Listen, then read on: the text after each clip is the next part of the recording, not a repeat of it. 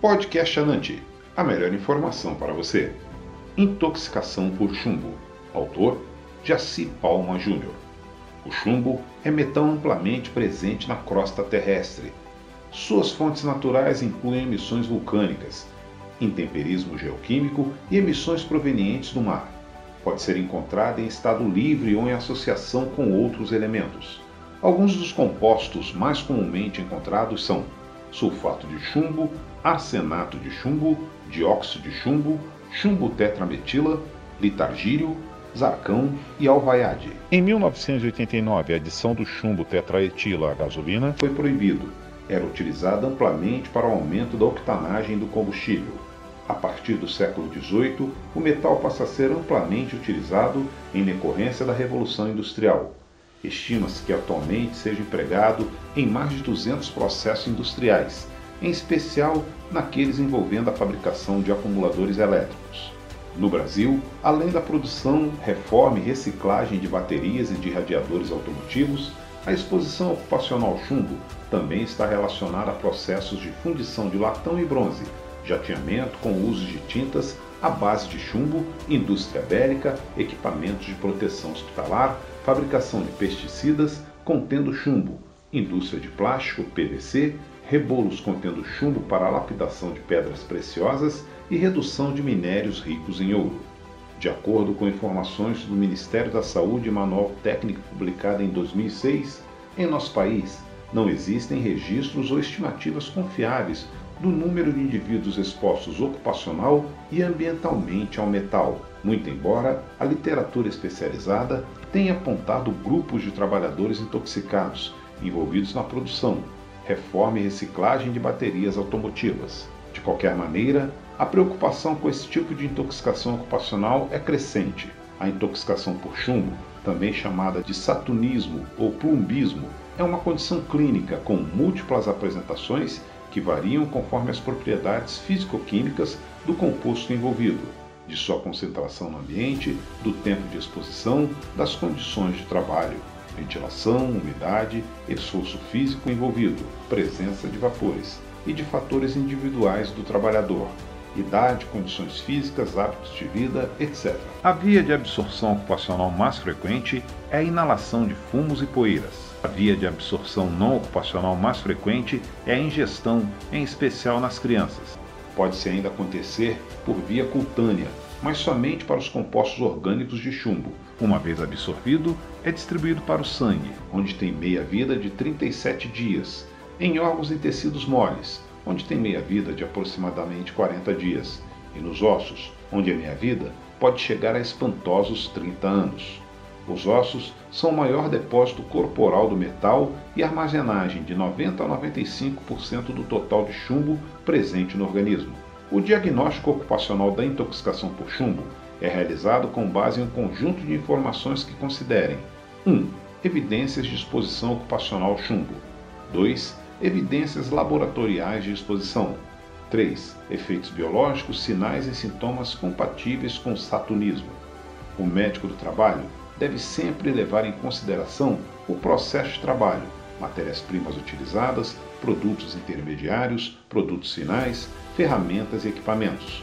O ambiente de trabalho, instalações, tipo de construção, pé direito, ventilação, iluminação, presença de EPCs, conforto e higiene, refeitórios fora da área de produção, água potável, presença de EPIs, uniforme, luvas, máscaras, botas, protetores auriculares. Essas informações devem ser correlacionadas aos laboratoriais.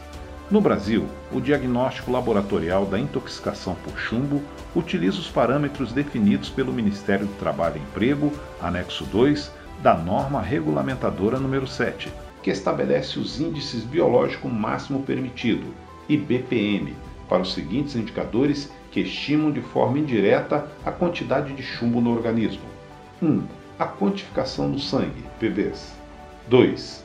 O ácido delta-amino-levulínico na urina, o ALA urinário, ALA-U, e a zinco-protoporfirina, ZPP.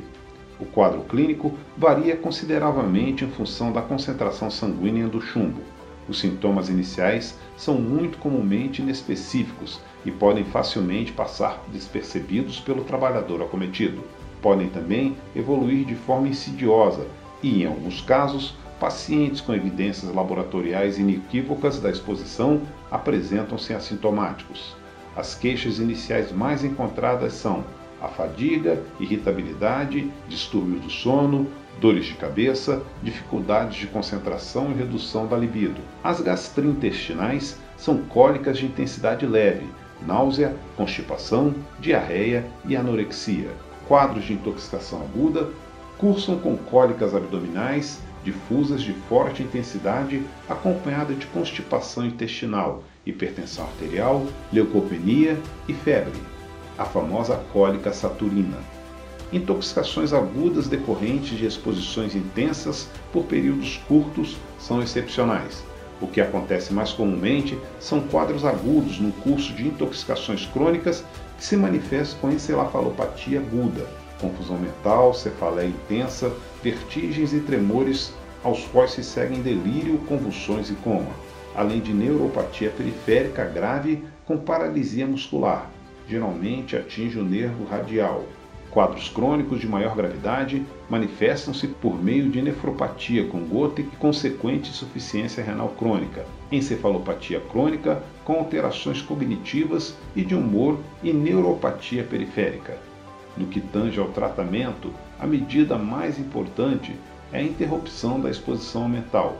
Em adultos, a quelação é a alternativa terapêutica mais eficiente, porém deve ser reservada para casos com evidentes manifestações clínicas ou sinais de toxicidade. A terapia quelante inicialmente reduz o chumbo do sangue e tecidos moles, como fígado e rins, mas não remove os grandes reservatórios corporais presentes nos ossos. O reequilíbrio entre os compartimentos pode levar à liberação de chumbo dos ossos para o sangue e outros tecidos moles, ocasionando efeito rebote com aumento do chumbo após sua queda inicial. Não existem esquemas terapêuticos amplamente consensuados para tratamento quelante nos casos de intoxicação por chumbo. Em nosso meio, a droga mais utilizada é o ácido etilenodiaminotetracético, EDTA, que deve ser reservada apenas para aqueles casos que existem evidentes benefícios para os trabalhadores. As medidas preventivas de caráter coletivo devem ser priorizadas, em especial por meio de técnicas de engenharia e de procedimentos e iniciativas organizacionais que estimulem boas práticas de trabalho. Em seguida, os EPIs devem ser disponibilizados aos trabalhadores, quando as medidas coletivas e organizacionais não forem suficientes.